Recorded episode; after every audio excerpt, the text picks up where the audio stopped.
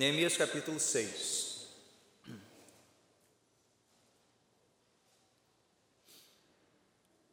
Diz assim a palavra de Deus: Quando Sambalate, Tobias, Gesem, o árabe e o restante de nossos inimigos souberam que eu havia reconstruído o muro e que não havia ficado nenhuma brecha, embora até então eu não tinha não tivesse colocado as portas nos seus lugares, Sambalat e Gesem mandaram-me a seguinte mensagem: Venha, vamos nos encontrar num dos povoados da planície de Ono. Eles, contudo, estavam tramando fazer-me o mal. Por isso enviei-lhes mensageiros com esta resposta: Estou executando um grande projeto e não posso descer. Por que parar a obra para ir encontrar-me com vocês? Eles me mandaram quatro vezes a mesma mensagem e todas as vezes lhes dei a mesma resposta. Então, na quinta vez, Sambalate mandou-me um dos seus homens de confiança com a mesma mensagem. Ele tinha na mão uma carta aberta em que estava escrito: Dizem entre as nações, e Gesem diz que é verdade, que você e os judeus estão tramando uma revolta e que por isso estão reconstruindo o muro. Além disso, conforme dizem, você está na iminência de se tornar o rei deles, e até nomeou profetas para fazerem em Jerusalém a seguinte proclamação a seu respeito: Há um rei em Judá. Ora, essa informação será levada ao rei. Por isso, vamos conversar. Eu lhe mandei esta resposta: Nada disso que você diz está acontecendo. É pura invenção sua. Estavam todos tentando intimidar-nos, pensando: eles serão enfraquecidos e não concluirão a obra. Eu, porém, orei pedindo: fortalece agora as minhas mãos. Um dia fui à casa de Semaías, filho de Delaías, neto de Meetabel, que estava trancado portas adentro. Ele disse: Vamos encontrar-nos na casa de Deus, no templo, a portas fechadas, pois estão querendo matá-lo. Eles virão esta noite. Todavia eu lhe respondi: Acha que um homem como eu deveria fugir? Alguém como eu deveria entrar no templo para salvar a vida? Não, eu não irei. Percebi que Deus não o tinha enviado e que ele tinha profetizado contra mim, porque Tobias e Sambalate o tinham contratado. Ele tinha sido pago para me intimidar, a fim de que eu cometesse um pecado agindo daquela maneira, e então eles poderiam difamar-me e desacreditar-me. Lembra-te do que, do que fizeram Tobias e Sambalate, meu Deus. Lembra-te também da profetisa Noadia e do restante dos profetas que estão tentando me intimidar. O muro ficou pronto no 25 dia de Elu, em 52 dias. Quando todos os nossos inimigos souberam disso, todas as nações vizinhas ficaram atemorizadas e com orgulho feridos pois perceberam que essa obra havia sido executada com a ajuda de nosso Deus.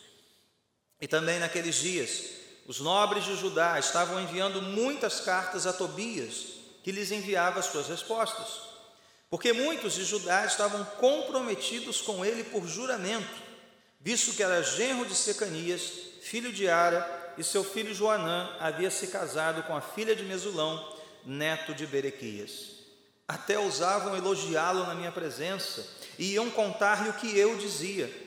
E Tobias continuou a enviar-me cartas para me intimidar. Deus os abençoe nesta breve reflexão.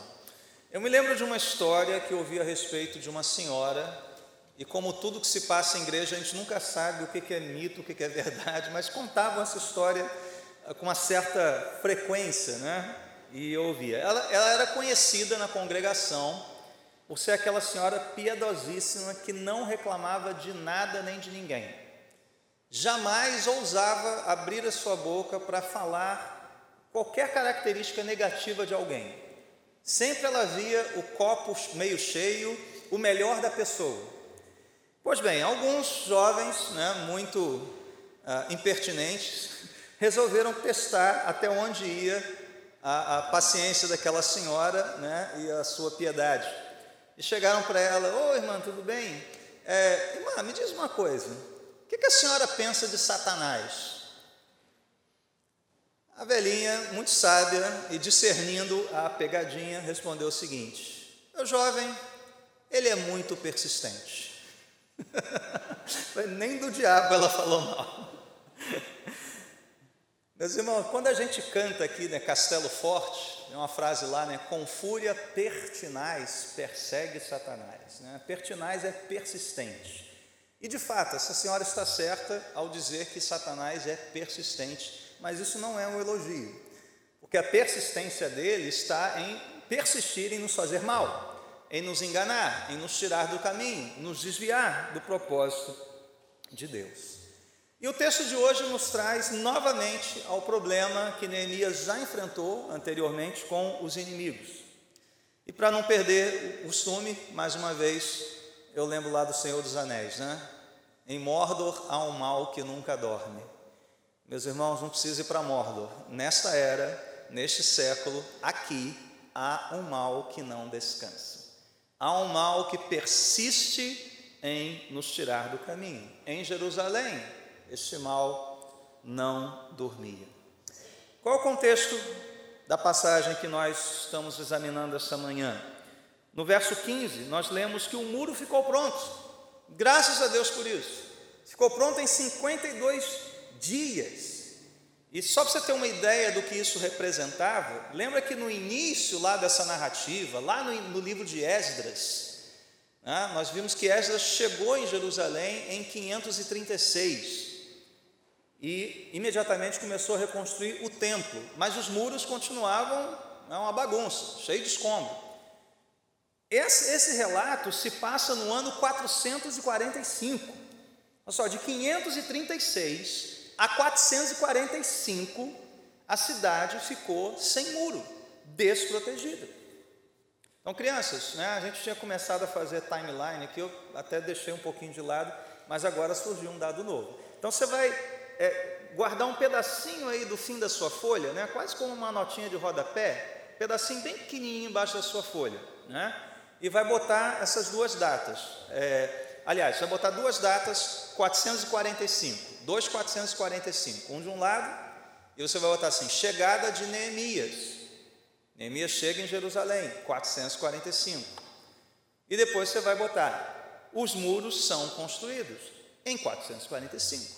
Uma proeza, 52 dias, estava tudo pronto. Né? Essa reconstrução rápida e que aconteceu apesar da oposição, né, que nós vimos no capítulo 4, despertou, no, despertou novamente os inimigos do povo de Deus.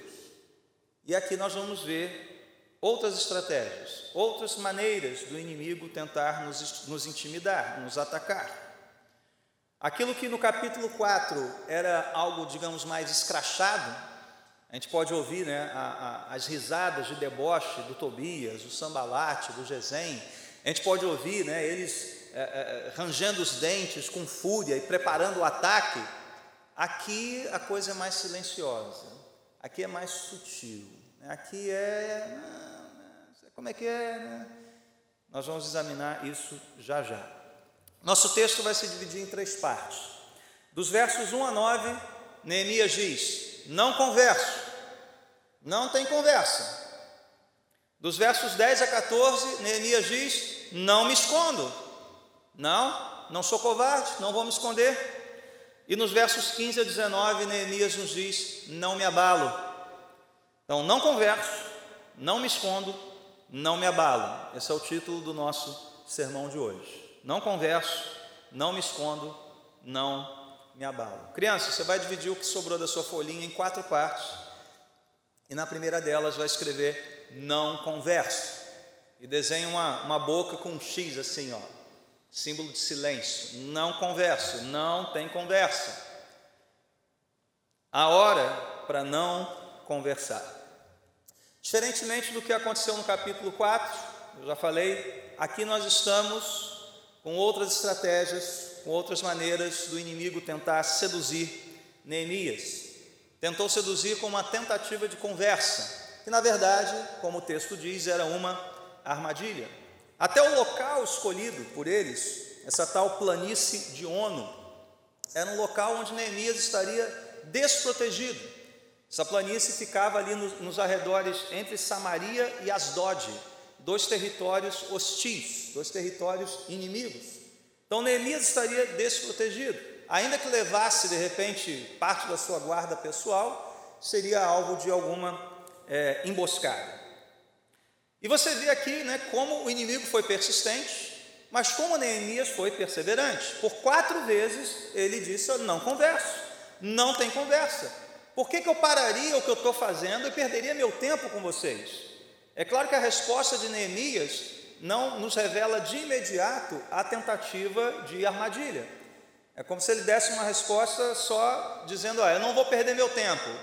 Mas ali, né? Eu sei o que vocês querem. Não perco meu tempo com vocês, mas eu sei o que vocês querem. Vocês querem me matar. E aí veio o apelo, né? A quinta vez, diz o texto, foi uma carta aberta. Por que, que essa referência é importante? Porque antigamente não se enviava carta aberta, né? as cartas eram seladas, o seu conteúdo era, era selado, o seu conteúdo era restrito ao destinatário da carta. O fato da carta ser aberta indica que aquele conteúdo deveria ou poderia ser lido por qualquer um. E qual era o objetivo claro? Difamar Neemias. Qual era o conteúdo da carta? Ó, oh, vocês estão tramando uma rebelião. E você, seu Neemias, eu sei que você está querendo se proclamar rei. Uma mentira, mas em carta aberta. Todo mundo ia ler, aquilo ia né, criar um burburinho, passa para um, passa para outro, uma, uma mentira repetida um monte de vezes, vira verdade e ia chegar lá no ouvido do rei da Pérsia, né, que imediatamente ia sufocar essa rebelião, também sem conversa nenhuma. Então, meus irmãos, o que, que nós temos aqui diante de nós? Né? Nós temos o exemplo de Neemias como um homem sábio para discernir o engano do inimigo. Não era só uma tentativa de conversa. Era um homem corajoso para defender a verdade e dizer na cara do, do seu inimigo: olha, isso é mentira, você está inventando isso. Isso é mentira, isso não se sustenta. Não tem nada de rebelião, não tem nenhuma tentativa minha de ser rei. Mas, acima de tudo, revela um homem dependente de Deus, porque, mais uma vez, nós temos no verso, uh, final do verso 9, um registro de uma oração. E como dissemos no início dessa exposição, são dez orações registradas no livro de Neemias. Pequenas orações, mas que mostram o quanto Neemias tinha a percepção clara de que era alguém totalmente dependente de Deus. Esse discernimento não veio porque ele era muito inteligente, porque ele era graduado nas artes da sabedoria persa, ou o que quer que seja esta coragem não veio porque ele era cabra macho, né? um homem que encara qualquer desafio, não. Essa sabedoria e essa coragem vieram da noção clara de que ele era um homem dependente do Senhor, de Deus, e não alguém forte, não alguém capaz. É por isso que ele pede aqui uma oração simples, uma oração que você faz num fôlego, fortalece agora minhas mãos. Tudo era submetido em oração ao Senhor. E é por isso que ele pôde responder ao inimigo conforme o inimigo deveria ouvir. Meus irmãos, nós vivemos numa época, em alguns pontos, muito semelhantes, especialmente aqui no Ocidente. Se nós vimos que ao longo da história da igreja, e ainda hoje, especialmente no Oriente, a igreja é perseguida, morta e afrontada, embora a afronta seja parte do nosso dia a dia, nós vivemos continuamente diante do engano, da mentira de Satanás. E essa é a sua arma mais sutil e talvez a mais poderosa, porque ela nos engana, ela nos desvia, ela toma o nosso coração. Então, meus irmãos, há momentos em que nós não devemos conversar. Há tempo para dizer que não é hora de conversa. Numa época em que tolerância e diálogo né, são as virtudes sociais supremas, vai chegar uma hora em que a igreja tem que dizer: não converso. Dois exemplos simples aqui para os irmãos que aconteceram de fato, né? Uma irmã nossa aqui foi comprar roupa numa loja evangélica.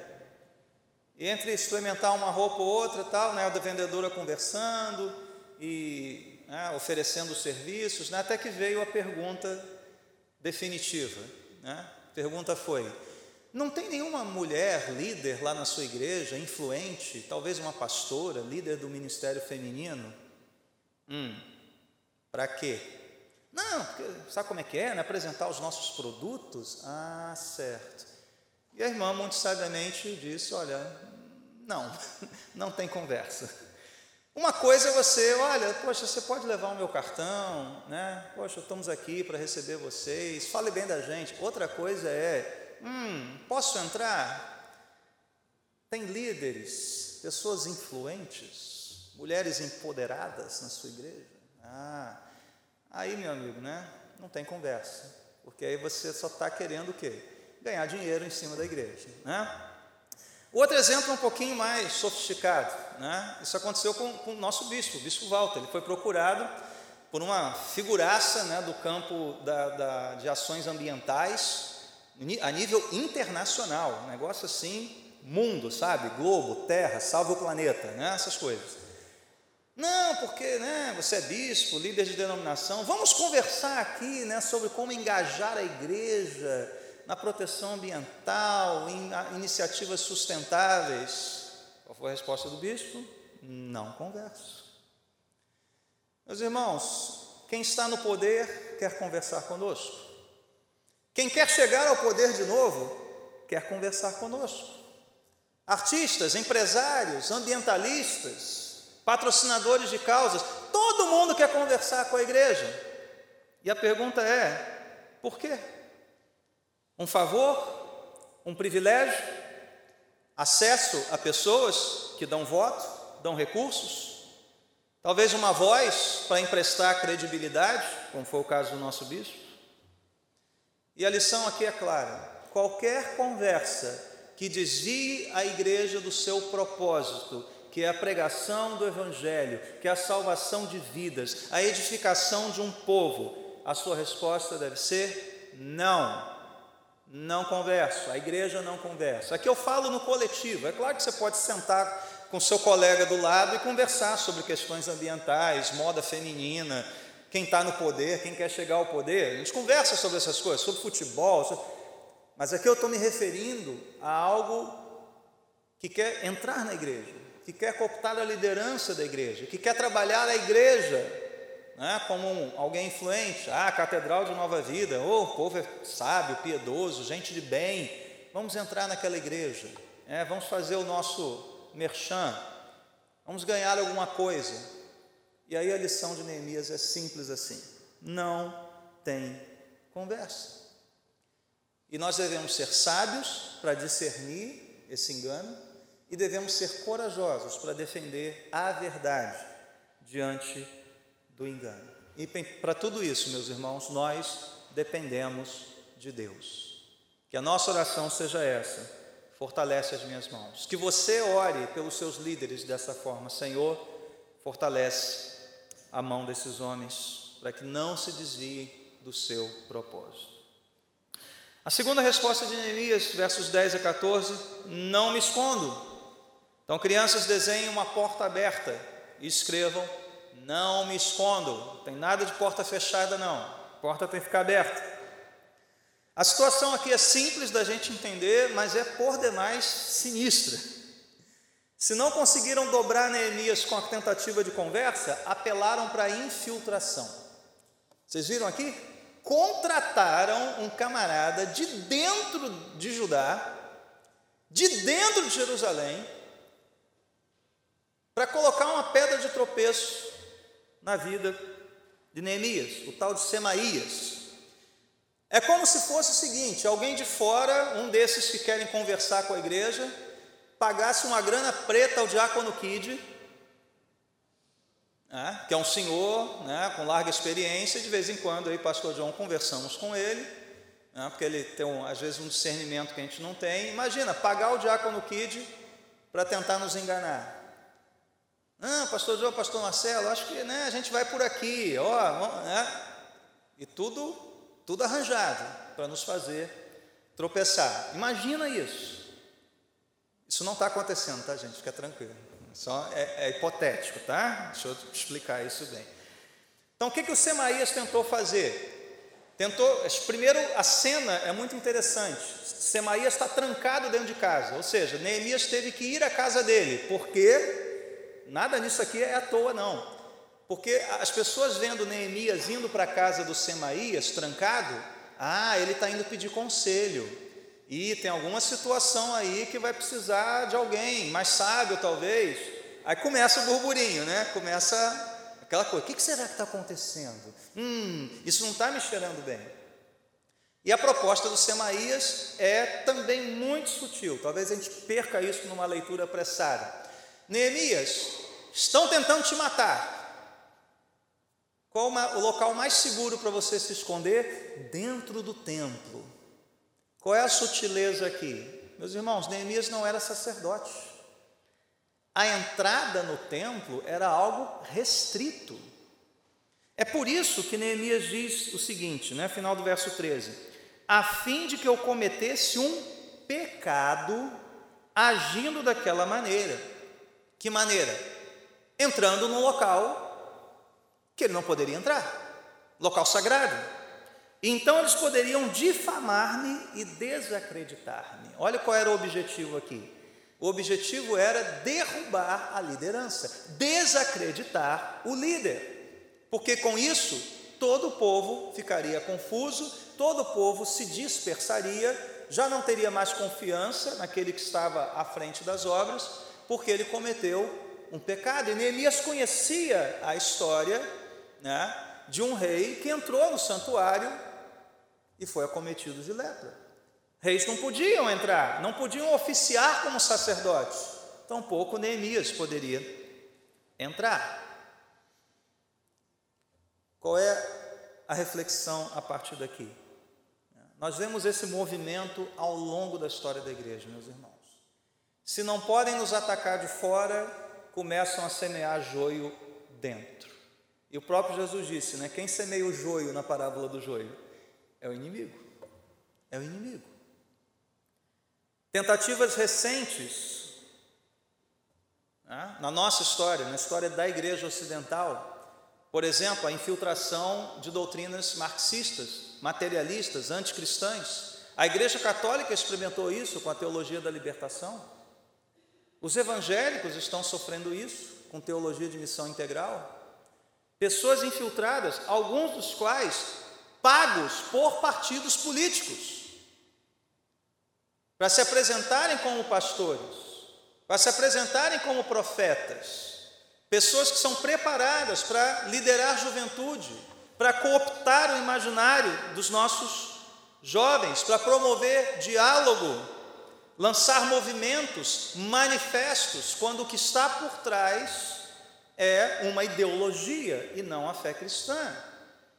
Uma ideologia anticristã, materialista, que ignora, né, que, que não ignora e não crê na transcendência. Uma ideologia para a qual pregar o Evangelho é alimentar o faminto e só salvar almas, só isso que a igreja tem que fazer, como se isso fosse só. Só como assim só? Salvar almas é a missão da igreja por meio da pregação do Evangelho. Não tem só. É isso que a gente tem que fazer. E como fruto desse Evangelho, fazer as outras coisas. Dar o alimento, acolher o aflito, ministrar aos desesperados. Meu irmão, há momento em recusar a conversa e recuar, mas há momento da gente permanecer firme e não nos escondermos diante dos desafios. Neemias disse: Eu não me escondo, eu não sou covarde. Eu quero encarar isso de frente. E a igreja é chamada, em alguns momentos, a encarar essas coisas de frente, a denunciar quem são os infiltrados, os falsos profetas, aqueles que semeiam evangelho, que na verdade não tem nada de evangelho. É uma perversão do verdadeiro evangelho. E por fim, versos 15 a 19: Não me abalo. Crianças desenhem uma rocha firme, escreva em cima da rocha: Não me abalo. O que nós vemos nessa última parte é uma intenção clara dos inimigos em abalar emocionalmente Neemias. Se não conseguiram conversar com ele, se não conseguiram tramar para que ele cometesse um pecado e fosse desacreditado, agora a missão dos infiltrados, e não era só o Semaías, percebeu isso? É? Tinha mais gente infiltrada no meio do povo. Agora a missão deles era abalar emocionalmente o líder. Como? O texto diz: mandando cartas para Tobias, elogiando Tobias na presença de Neemias. Olha, Neemias, olha a resposta que esse Tobias me deu.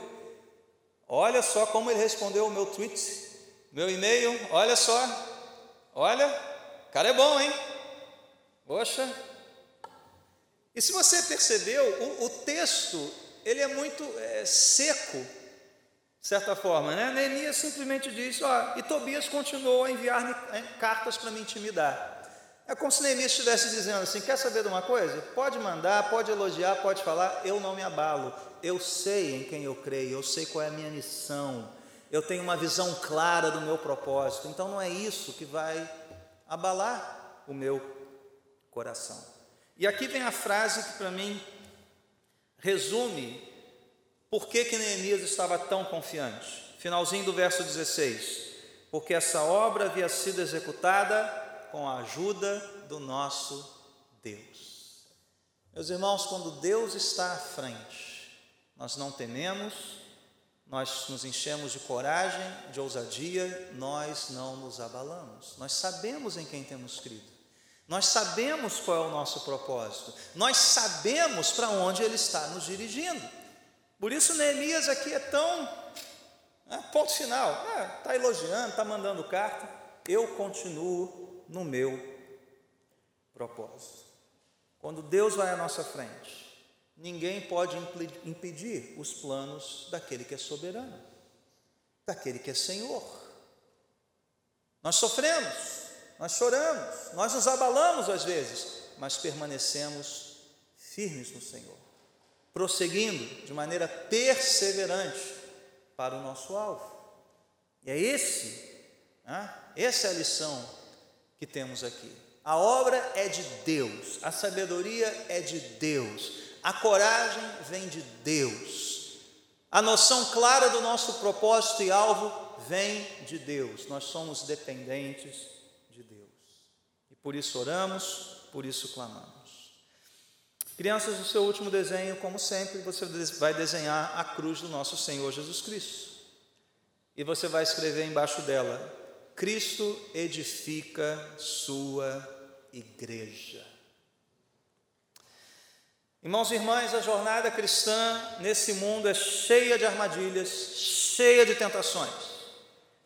Se o inimigo não consegue nos impedir com afronta, com ataque, ele nos engana, ele tenta nos enganar, ele tenta nos distrair, ele tenta nos abalar emocionalmente.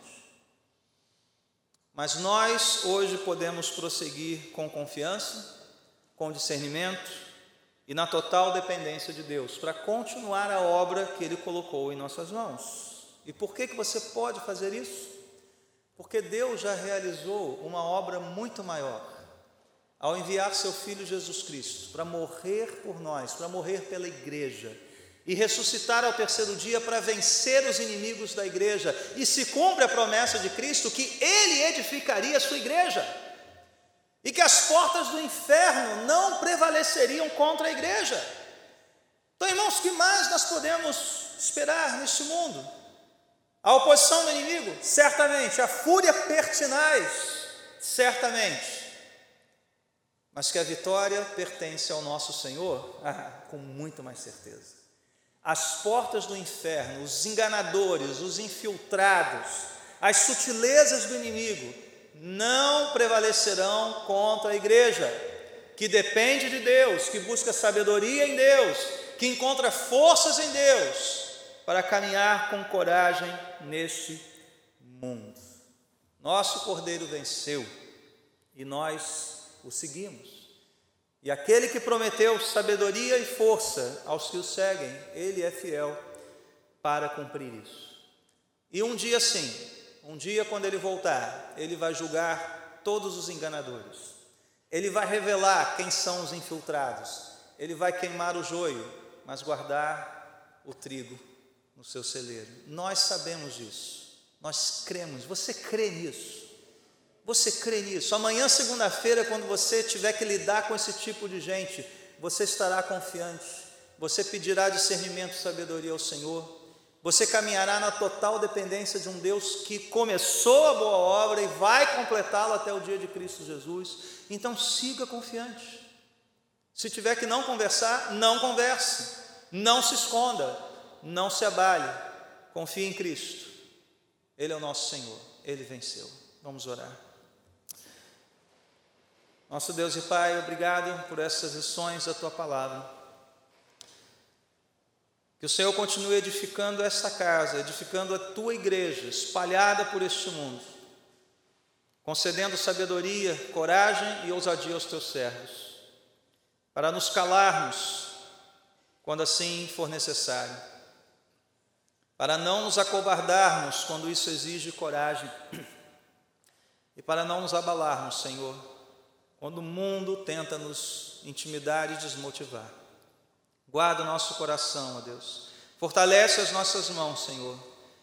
Lembra-te de nós, ó Deus, e um dia traz a tua justiça aos inimigos da tua igreja. Nós oramos assim, agradecidos pela tua promessa, por essa palavra, em nome de Jesus. Amém.